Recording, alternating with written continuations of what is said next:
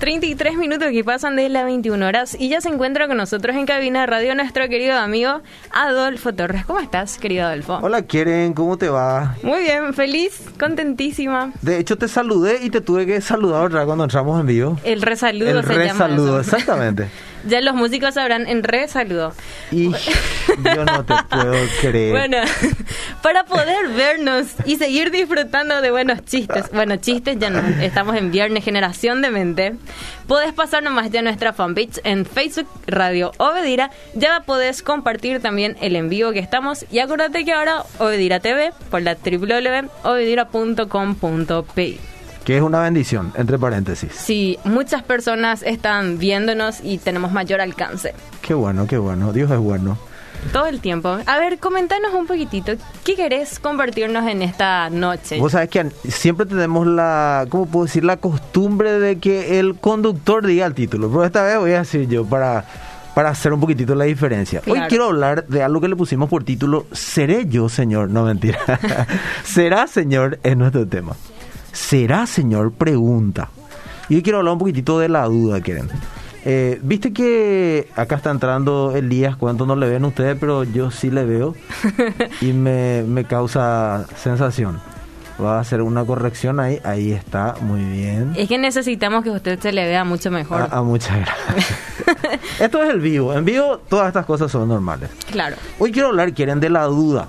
La vez pasada, en el podcast anterior, estuvimos hablando un poquitito de lo que es el pesimismo. Y, y cómo eh, siempre eh, que hay buenas noticias y aparece una mala noticia por ahí en el medio, nosotros siempre tendemos más a ser pesimistas de vuelta a nuestro pensamiento, aunque hayamos visto un montón de cosas positivas sobre el mismo punto anteriormente. Es como ver el punto en la pizarra. Exactamente. Todo blanco, pero el punto siempre nos va a molestar. Exactamente. Entonces, hoy quiero hablar, profundizar un poco más lo que venimos charlando y hablar de la duda. Por eso le pusimos el título "Se- ¿Será, Señor? Porque una, una frase que siempre escuchamos que la gente usa mucho es ¿será? Ujú. ¿Verdad? Cuando escucha algo bueno, por ejemplo, dice ¿será? ¿Verdad? Lo pone como en duda Ya siempre. lo pone en duda. Y es como que es una, una mala costumbre que tenemos nosotros eh, eh, dentro de lo que es nuestra sociedad. Especialmente acá en Paraguay, para no hablar de otro país, suele ser algo muy común. y vos sabés que esta charla nace, quieren te cuento, una, una persona me, me, me escribió en la semana al WhatsApp y me dijo, bueno, está pasando por un- unas circunstancias complicadas. Y al terminar la conversación que estábamos teniendo por WhatsApp, me dice, por favor, Adolfo, te pido que ores y le pidas al Señor que aumente mi fe. Entonces cuando me dijo esa frase, me vino a la cabeza una historia que vos conocés, una parábola o una historia que cuenta Jesús en realidad, donde eh, más que una historia es una situación que tiene con los discípulos, donde los discípulos le dicen literalmente a él, aumenta nuestra fe, ¿verdad? Eh, y yo le dije a esta persona, mira, eh, yo puedo orar, obviamente, por vos, pero eh, yo no puedo orar, para- o sea, yo no puedo hacer que tu fe aumente. Mi oración naturalmente no va a hacer que tu fe aumente, porque la Biblia dice que la fe viene por el oír y el oír la palabra, pero no solamente oír la palabra, porque hay mucha gente, por ejemplo, que no estás escuchando, no está escuchando ahora, que para nosotros es un gusto que lo pueda hacer. Pero hay mucha gente que se pasa viendo prédicas, charlas por internet. Cuando no hay pandemia, asiste a su iglesia naturalmente y lo escucha. Hoy lo escucha online. Pero escuchar solamente la palabra no va a marcar una diferencia en tu vida, sino qué haces con esa palabra. Per- Así Permitís es. que esa palabra penetre en tu vida, afecte cada situación de tu vida y ver el resultado que trae obedecer esa palabra independientemente de la temporada o la circunstancia que te toque vivir. Y a eso se refería el apóstol cuando dice que, o el Señor mismo cuando dice que no tenemos que ser oidores olvidadizos, sino hacedores de la palabra. La fe viene por el oír, pero es una fe práctica, una fe que ese oír tenés que llevarlo a la práctica y poder experimentar los resultados que trae. No va a pasar a la manera que vos y yo estamos esperando porque eh, Dios no actúa normalmente como nosotros esperamos que va a actuar y vamos a verlo más adelante. Pero básicamente yo le estaba diciendo eso a ella, ¿verdad? Yo puedo orar, obviamente voy a orar por vos, para que el Señor te fortalezca, para que el Señor te anime, pero yo le puedo decir al Señor, aumenta la fe de fulana. Pero el Señor no puede aumentar la fe si vos no decidís creer lo que Él te está diciendo. Vos sos responsable de que esa fe aumente o no aumente. Sé que alguno que suele leer la Biblia puede escuchar y decir, Sí, Adolfo, pero ¿qué pasó de aquellos amigos que tenían un, un, amigo que estaba en una camilla, que no podía caminar y que le llevaron, le alzaron sobre un techo, le bajaron donde estaba Jesús y Jesús les sanó? Ellos tuvieron fe por él. Bueno, pero ahí activaron la fe de ellos, no es que ellos aumentaron la fe del otro. El otro después tiene que decidir que esa fe actúe o no en él y que crezca a partir de las circunstancias. Entonces el versículo que yo estoy mencionando está en Lucas capítulo 17, versículo 3 al, 3 al 6. Voy a leer yo y después si, si tenés la Biblia, ¿me puedes ayudar? O, sí, bueno, sin problemas. Bueno, Lucas 17 capítulo 3 al 6 es justamente el versículo que traes a colación recién. En la versión de la NTV dice, así que cuídense si un creyente peca, repréndelo. Luego, si hay arrepentimiento, perdónalo. Aun si la persona te agravia siete veces al día y cada vez regresa y te pide perdón, debes perdonarlo. Jesús estaba hablando en este momento del perdón. Y cuando le dice que tienen que perdonar, porque básicamente lo que le está diciendo el Señor es tienen que perdonar todas las veces que sea necesario. Y cuando dice esto, los apóstoles le dijeron al Señor, muéstranos cómo aumentar nuestra fe. O sea, es como que dijeron, esto va a estar complicado. Esto es muy complicado. Y para perdonar, porque hay cuestiones que son muy duras, muy difíciles, para perdonar, yo voy a necesitar creer diferente, porque naturalmente no me va a salir eso. Y le dicen la famosa frase, en este caso la NTV lo usa de esta manera, muéstranos cómo aumentar nuestra fe. Eh, la Reina Valera creo que dice, aumentanos nuestra fe. Y los apóstoles, bueno, y después dice, el Señor respondió, si tuvieran fe, y acá viene la respuesta interesante, si tuvieran fe, aunque fuera tan pequeña como una semilla de mostaza, podrían decirle a este árbol de moras, desarraígate y plántate en el mar, y les obedecería. Fíjate que acá el Señor dice algo muy, muy especial, quieren. Dice, aunque tu fe sea la más pequeña, si tenés fe, esa fe es capaz de hacer grandes cosas. El problema es que cuando nosotros leemos y comparamos nuestra vida con esto que está diciendo el Señor, a veces nos damos cuenta que nuestra fe ni siquiera así es pequeña. O sea, tenés que desarrollar la fe. Tenés que confiar en el Señor. Y el Señor te dice, mira, por más pequeña que sea tu fe, si tenés fe, eso puede causar cosas imposibles. Entonces, esa es una gran enseñanza. Pero para, no, para tener fe, yo necesito no dudar.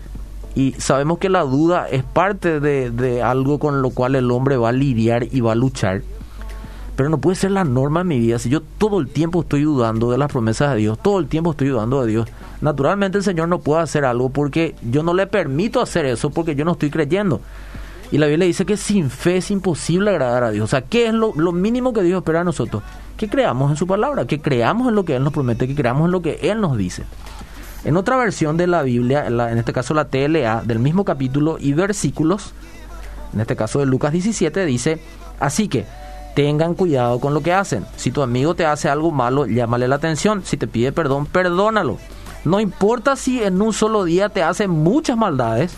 Si él te pide perdón, perdónalo. Los apóstoles le dijeron al Señor, y escucha esto, quieren, haz que confiemos más en el poder de Dios. Tremendo. Eso está impresionante. O sea, ese es nuestro problema. Nosotros no confiamos en el poder de Dios. Vimos ya la mano de Dios moverse de diferentes maneras a favor nuestro y volvemos a dudar cuando no pasa algo que estamos esperando que pase de esa manera. Y la vez pasada hablábamos que a veces es por un choque de expectativas, porque nosotros tenemos una expectativa de algo que Dios te dijo que iba a hacer, pero nunca te dijo que lo iba a hacer de, acuerdo a la expectativa que vos estabas teniendo o la forma que vos esperabas que Él lo haga. Sí lo va a hacer. Entonces nuestro problema es que nosotros dudamos del poder de Dios. Y Dios no está limitado para cumplir ninguna promesa, decíamos la vez pasada, y hoy vamos a seguir insistiendo en eso porque creo que es una temporada muy especial para hablar de este tipo de cosas. Hay mucha gente preocupada por el tema económico, otra gente preocupada por el tema de la salud, hay gente que está con mucho miedo todavía, y el Señor te dice, tranquilo, tranquilo. Y el Señor les dice acá a los discípulos, eh, si la confianza de ustedes fuera tan pequeña como una semilla de mostaza, podrían decirle a este árbol, levántate de aquí y plántate en el mar y el árbol les obedecería. Volvemos a decir lo mismo. El tema es que desarrolles tu fe. No importa si tu fe es chiquitita, seguí creyendo. Y a medida que creas, esa fe naturalmente va a empezar a crecer. Pero necesitamos creer. Otro versículo de la Biblia, yo no sé si vos tenés varias versiones ahí, mi querida Keren. Sí, tengo disponible. ¿Puedes leer, por favor, Mateo 18, 22 en la versión de la PDT si tenés? Mateo 18. Y ya que hablamos de semilla, ¿verdad? Porque dice, si tuvieran fe como una pequeña semilla de mostaza, vamos a seguir con ese, e, esa, esa palabra, semilla. Mateo 13, 22, versión PDT, palabra de Dios para todos. Ah, perdón, 13, yo escuché 18. No, 13, 13, 22. ¿Qué dice? Dice así. Uy, se me perdió.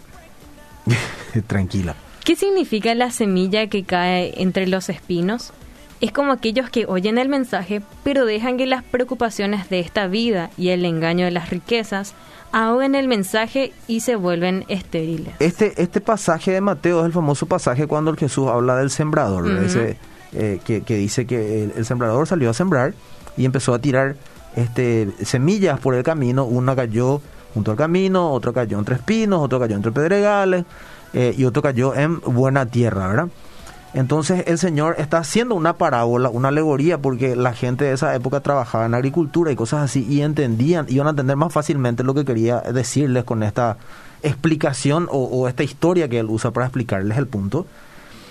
Y vamos a usar en este caso el caso de, las semillas que cayeron o la semilla que cayó entre las espinas.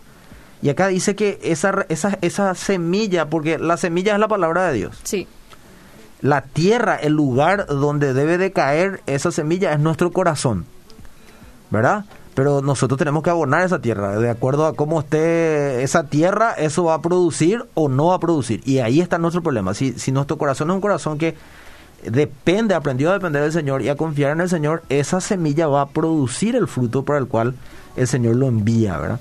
Y acá dice, eh, que esa semilla es como aquellos que oyen el mensaje pero dejan que las preocupaciones de esta vida y el engaño de las riquezas ahogan el mensaje y se vuelven estériles. O sea, no puede producir la tierra porque las preocupaciones le causan duda de esa palabra. Entonces, no puede producir la semilla porque la semilla requiere para producir fe. La fe es lo que hace fértil a una tierra y pueda permitir que Dios eh, eh, se mueva a través de esa palabra en las acciones de obediencia que yo tengo y Él cumple su palabra en el momento oportuno. En la versión de la TLA, del mismo versículo y capítulo que leíste, dice, luego están las semillas que cayeron entre los espinos. Estas semillas representan a los que oyen el mensaje y escucha esto, quieren que está genial, pero no dejan que el mensaje cambie sus vidas. Está fuerte no dejan que el mensaje cambie sus vidas. Volvemos siempre al pasaje de Romanos capítulo 12, versículo 2, que dice que tenemos que transformarnos por medio de la renovación de nuestro entendimiento. La palabra está supeditada a cambiar tu manera de pensar. Y cuando vos cambias tu manera de pensar, cambias tu manera de vivir. Ahora ya no dependes solamente de tu esfuerzo, sino dependes de Dios en lo que tu esfuerzo no puede producir. Y acá dice, por eso me encanta que dice, no dejan que el mensaje cambie en sus vidas, solo piensan en lo que necesitan y en cómo hacerse ricos. La gente hoy está más pendiente de su necesidad y está tan agobiada con la necesidad, entre comillas, que se olvida de las promesas de Dios. Ahora Dios nunca dijo, eh, te voy a bendecir cuando tengas mucha plata y no te falte nada. Él dijo que Él te iba a bendecir. Y la vez pasada hablábamos con Anita en el podcast anterior del Gesed de Dios, ¿verdad? Eh, que el Dios que está obsesionado en bendecirte. Él quiere bendecirte. Pero obviamente de la manera que Él planea para que pueda producir lo que Él espera que sea producido en tu vida y desarrollar tu carácter mientras vos confías, esperás y tenés fe en Dios para recibir esas promesas. Yo estuve buscando lo que significa la palabra duda en el diccionario, como vos sabes ya que es mi costumbre, y encontré que deriva del verbo eh, dudar, obviamente, duda, que a su vez procede del latín dubitare. Y escucha esto, que significa vacilar entre dos cosas. Una duda es una indeterminación entre dos decisiones o dos juicios. Se trata de una vacilación que puede experimentarse ante un hecho, una noticia o una creencia. O sea, mi pensamiento puede cambiar de acuerdo a una noticia que recibí, un hecho que viví o que he visto, o una creencia que se cambió por lo que he visto. Eso causa vacilación y trae en mí duda. Y el Señor te dice que vos tenés que vivir no por lo que ves, sino por lo que escuchás, pero lo que escuchás de parte de Él, no de lo que te dicen otras personas alrededor que no tiene que ver con lo que Él dice. Y nosotros estamos llenos de ese tipo de información hoy día. Nos bombardean. Si vos mirás ay, no sé cuántos casos sin nexo, no sé cuántos casos sin nexo, y la gente está toda acelerada porque toda la semana hubo casos sin nexo, ¿verdad? Entonces, si vos te vas a centrar solamente en esa información, te vas a empezar a acelerar como la mayoría está acelerada y tu conducta va a cambiar porque va a ser alterada por lo que vos estás dejando que te entre en el oído. Entonces, mucho cuidado con las noticias o, o, los hechos que pasan a nuestro alrededor y que nosotros no estemos controlando lo que nosotros realmente tenemos que esperar de parte de Dios, independientemente de esas cuestiones. ¿verdad? ¿Qué más encontré? La duda supone un estado de incertidumbre, que es palabra común de hoy día, donde hay, donde hay dudas, no hay certezas. Acordate que la certeza tiene que ver con la fe y la Biblia dice que la fe es la certeza de lo que se espera, ¿verdad? Si una, si una persona duda sobre algo, no está segura de la validez de esa cuestión. Esto me, me, llamó mucho la atención. Si una persona duda sobre algo, no está segura de la validez de esa cuestión. Quiere decir que si yo dudo de la palabra, lo que estoy diciendo inconscientemente es que no estoy seguro de la validez de esa palabra. Si esa palabra es cierta o no es cierta realmente para mí. La duda es un límite a la confianza ya que donde hay dudas, no existe la creencia en la verdad de un conocimiento. Imagínate si yo tengo dudas, aunque yo tenga la verdad del conocimiento de Dios para mí y su voluntad, yo voy a dudar. Mi creencia cambia, empiezo a vacilar entre dos pensamientos. Y por eso a mí me impresiona que el Señor habla de que yo tengo que llenar mi cabeza de su palabra, de su verdad. ¿Se acuerda que dice en todo lo honesto, en todo lo puro, en todo lo digno de buen nombre, en todo, lo digno de alabanza? En esto pensad. O sea, es impresionante el poder que puede tener tu mente si vos no llenas tu mente de la verdad. Y aunque tengas una verdad, vas a dudar porque dejaste entrar una vacilación a través de un pensamiento, de una noticia, un hecho o alguna creencia que alguien te hizo acercar o te hizo llegar. ¿verdad? Entonces, eh, tenemos todavía un poco de tiempo. Yo no sé si hay mensajes o algo quieren si no, continuamos. Pero como siempre tratamos de darle también un poco de lugar a la audiencia. Suelen preguntar, veo que hay pregunta, dice buenas noches, ¿cómo están? Bendiciones, saludo a Adolfo. Nos están escuchando desde Capiatá. Saludos a Capiatá. Saludos a Capiatá. También nos están escuchando desde Nueva Italia. Y a full escuchando el programa, dice, desde Marangatú. Ah, saludos, saludos a toda la gente. Hasta nos están pidiendo el podcast. Ahora mismo lo estamos haciendo, después vamos a subirlo ya en redes sociales. Muy bien, muy bien. Y fíjate un poco, Karencita, eh, Karencita acá en Karencita, perdón, Karencita. Acá está el perdón, 70 veces. Acuérdate, acuérdate que todas las veces que tu hermano verá atentar contra ti. Justo está acá. Justo, justo leímos, menos mal. Bueno, fíjate esto, dice, la duda puede afectar a una creencia o pensamiento o proyectarse hacia la acción.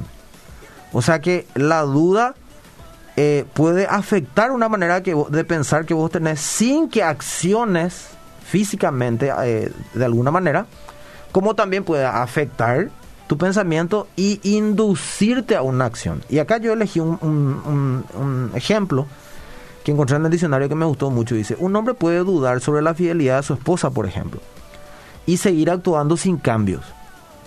O sea, él duda que su esposa le está poniendo los cuernos, no dice nada, vive como si no pasa nada, pero él vive torturado por su pensamiento, porque no se saca esa duda y vive con la duda de que realmente le está poniendo, ¿será?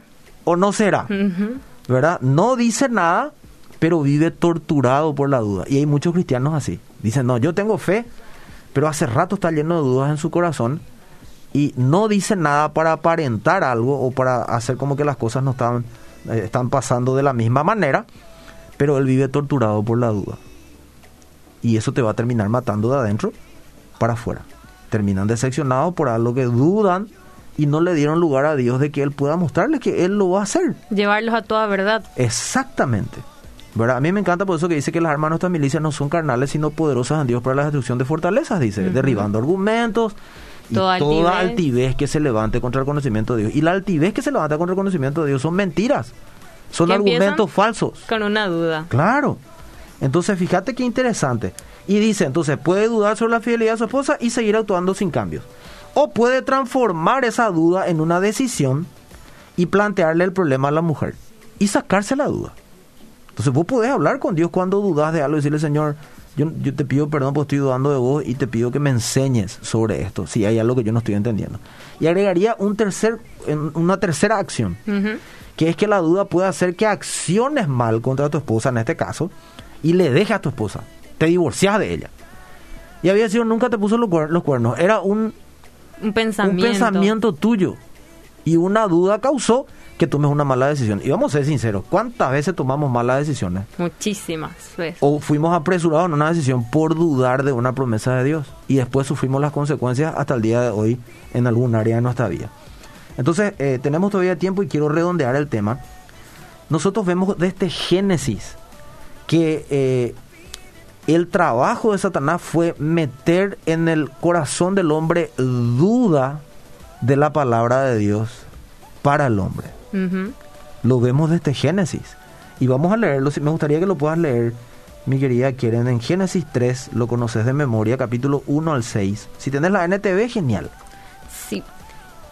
Justo la otra vez en la universidad estuvimos hablando sobre el inicio del pecado Ajá. y cómo inició y decía con una duda. Así cuando mismo. le hizo dudar de, de lo que Dios había dicho. Así mismo. Y sigue siendo la misma mentira de siempre. Disfrazado a veces, pero el fin de todo es eso. Lo mismo. Satanás no cambia su estrategia. Siempre es la misma. Increíblemente le dejamos que siga teniendo resultados. Así es. Génesis 3, 1 al 5. 1 al 5 dice, la serpiente era el más astuto de todos los animales salvajes que el Señor Dios había hecho. Cierto día le preguntó a la mujer, ¿de veras Dios les dijo que no deben comer del fruto de ningún de los árboles del huerto? Claro que podemos comer del fruto de los árboles del huerto, Punto. contestó la mujer. Punto, perdón, quieren ahí. Fíjate la respuesta de la mujer. Dice, claro que podemos comer del fruto de los árboles del huerto. O sea, ella no es que no sabía. Ujú. Ella sabía que era una mentira lo que le estaba diciendo. Porque le dice, claro que sí. El Señor nos dijo que podemos comer. De todos los árboles excepto de... Y fíjate lo que le dice ahí. Continúa sus respuestas, es solo del fruto del árbol que está en medio del huerto del que no se nos permite comer. Dios dijo, no deben comerlo ni siquiera tocarlo, si lo hacen, morirán. No morirán, respondió la serpiente a la mujer. Dios sabe que, en cuanto coman del fruto, se les abrirán los ojos y serán como Dios, con el conocimiento del bien y del mal. Entonces, fíjate qué astuta, o qué astuto Satanás utilizando la serpiente, que le hace dudar nomás a la mujer de lo que dijo Dios. Y en este caso, esa duda produjo una acción en ella. Cuando vimos el ejemplo del esposo que pensaba que su esposa le es infiel, el tercer ejemplo que yo te dije es que se apresura porque duda y toma una mala decisión. Y acá yo quiero agregar algo. Yo escucho que mucha gente dice que nuestro mundo es ateo. Yo eh, no estoy de acuerdo con esa afirmación. Yo creo que nuestro mundo no es ateo. Sí creo que en la época industrial el ateísmo se levantó con mucha fuerza. Hoy yo creo que sí hay ateos, pero yo creo que hay más gente de fe hoy. El problema es que su fe está errada y está puesta en un lugar, eh, ¿cómo se llama?, Eh, incorrecto. Este mundo es pluralista. ¿Qué significa el pluralismo? Que el, el plur- pluralista es el famoso open mind, ¿verdad? Open mind, mente abierta, y él cree en todo y hace su fe eh, con una ensalada de cosas. Él hace su propia fe de una ensalada de cosas. Cree en un poco de Hare Krishna, cree en un poco de metafísica, también cristianismo, y llena su cabeza de esas cosas. Es más, el ambiente que nos rodea a nosotros es así. Hasta la música tiene mucho de ese contenido en muchos casos. En las universidades también se enseña mucho de eso. ¿Por qué? Porque el pluralista es relativista. Todo depende de. Entonces, dependiendo de, él va a creer o no. Y ese relativismo causa duda. No podés creer en una verdad absoluta. Entonces, este mundo no es ateo, es pluralista. Y ese pluralismo hace que el mundo, no es que no tenga fe, pero ese pluralismo, ese relativismo hace que dude de una verdad absoluta, como en este caso son las verdades de Dios, de su palabra y sus promesas para cada una de nuestra vida. Entonces vemos que desde el inicio fue así, no, no es algo nuevo, pero lamentablemente nosotros seguimos cayendo en la misma trampa. Entonces, para ir cerrando, Mateo capítulo 11, versículo 25 al 30, lo voy a leer yo, eso quieren rápido, y después te voy a otros versículos. Dice, en esta ocasión Jesús dijo, te alabo Padre, y entre paréntesis le dejo de tarea a la audiencia, ese capítulo 11 de Mateo, la parte anterior de estos versículos, Jesús está hablando de la incredulidad. Y dice lo que le espera a los incrédulos. Habla de ciudades donde él predicó y nunca le creyeron. ¿verdad? Y, dice, habla del, juicio que va a venir sobre los incrédulos. Y acá dice después, en, otra ocasión Jesús dijo, te alabo Padre, Señor del cielo y de la tierra, porque has escondido estas cosas de los sabios y entendidos. ¿Qué cosa escondió? Su verdad, su enseñanza. Y dice, y se, les ha, eh, y se las has revelado a estos que son como niños. ¿Y el niño qué tiene? El niño cree todo. Uh -huh. Y vos sabés eso. Sí. Yo tengo un sobrinito que le, si yo le digo, te voy a comprar una hamburguesa, te va a torturar. Si yo le dije, te voy a comprar una, una hamburguesa a las 7 de la tarde, él te va a torturar desde la hora que le dijiste. Hasta las 6 y 59. Exactamente. para que le compres, porque él te cree. Uh -huh. Él no va a tomar como en broma nada de lo que vos decís. El niño tiene esa característica y Dios, Dios dice, a esa gente vos le revelás tu verdad. Porque son gente de fe, que cree todo lo que el Señor dice. Y como no duda, produce el cumplimiento de la voluntad de Dios en el tiempo correcto. Y después dice, sí, Padre, porque así te agradó. Mi Padre me ha dado todo, dice Jesús. Nadie conoce al Hijo sino el Padre. Y fíjate qué maravilloso esto. Y nadie conoce al Padre sino el Hijo. Y esto está tremendo. Y aquellos a quienes el Hijo quiera mostrárselo. Y Dios quiso mostrarte su verdad a tu vida para que vivas en paz. Ese a quien Él quiere revelarse es justamente a vos y a mí, para que no vivas en duda y para que vivas con certezas de la fe. Y termina diciendo, vengan a mí los que estén cansados y agobiados, que yo los haré descansar. Acepten, acepten mi enseñanza y aprendan de mí que soy paciente y humilde. Y para alcanzar las promesas de Dios hay que ser paciente, paciente y, humilde. y humilde. Y Jesús lo fue y dice, conmigo encontrarán descanso. O sea, confíen en mí. Y dice después, mi enseñanza es agradable y mi carga es fácil de llevar. Nosotros leemos esto y la gente dice, mi carga es fácil de llevar. Dificilísimo de ser cristiano, ¿verdad? Si vos dudas de la palabra del Señor. Entonces, para ir terminando, eh, tengo varias cosas para leer más, pero ya no tenemos tiempo. Sí te voy a pedir que leas, por favor, quieren conmigo unos versículos que te voy a dar. Eh, ah, ya, ya, ya, ya. Está en Isaías 55, pero eh, se me fueron vers los versos. A ver si encuentro rápidamente. Isaías 55. Isaías 55. Creo que es la versión de la PDT. Es el famoso versículo donde dice: Mis pensamientos no son los vuestros, ni mis caminos son vuestros caminos. A ver, Isaías 55. La PDT. Eh, acá está. Está en el versículo, capítulo 55, versículo 8. 8. Mis pensamientos no se parecen en nada a sus pensamientos, dice el Señor, y mis caminos están muy por encima de lo que pudieran imaginarse. ¿Vos te imaginas? La versión de la PDT dice, mis pensamientos no son como los de ustedes, ni tampoco mi manera de obrar. Entonces no vas a entenderlo cómo el Señor va a hacer, vos tenés que creer nomás. Uh -huh. Porque su manera de obrar no es como la tuya. Y después dice, porque así como el cielo está tan arriba de la tierra, de igual manera mi manera de obrar es tan diferente a la de ustedes y mis pensamientos son más altos que los suyos. La lluvia y la nieve caen de los cielos y no se regresan. Escucha esto que necesitas porque vamos cerrando. Sino que humedecen la tierra, la fecundan y la hacen germinar, dando semilla al campesino y comida a la gente. Así que también Así también pasa con mi mensaje. No volverá a mí vacío, sino que hará lo que yo quiero y cumplirá bien el propósito para el que lo envío. O sea que Dios envía una palabra y esa palabra va a cumplir lo que Él dice, a no ser que yo empiece a dudar. Y termina diciendo, porque ustedes saldrán con alegría y serán guiados con paz. Habla de cuando les iba a traer del, del cautiverio de uh -huh. Israel, ¿verdad? Pero fíjate, dice que el que cree en la palabra del Señor, ¿cómo sale?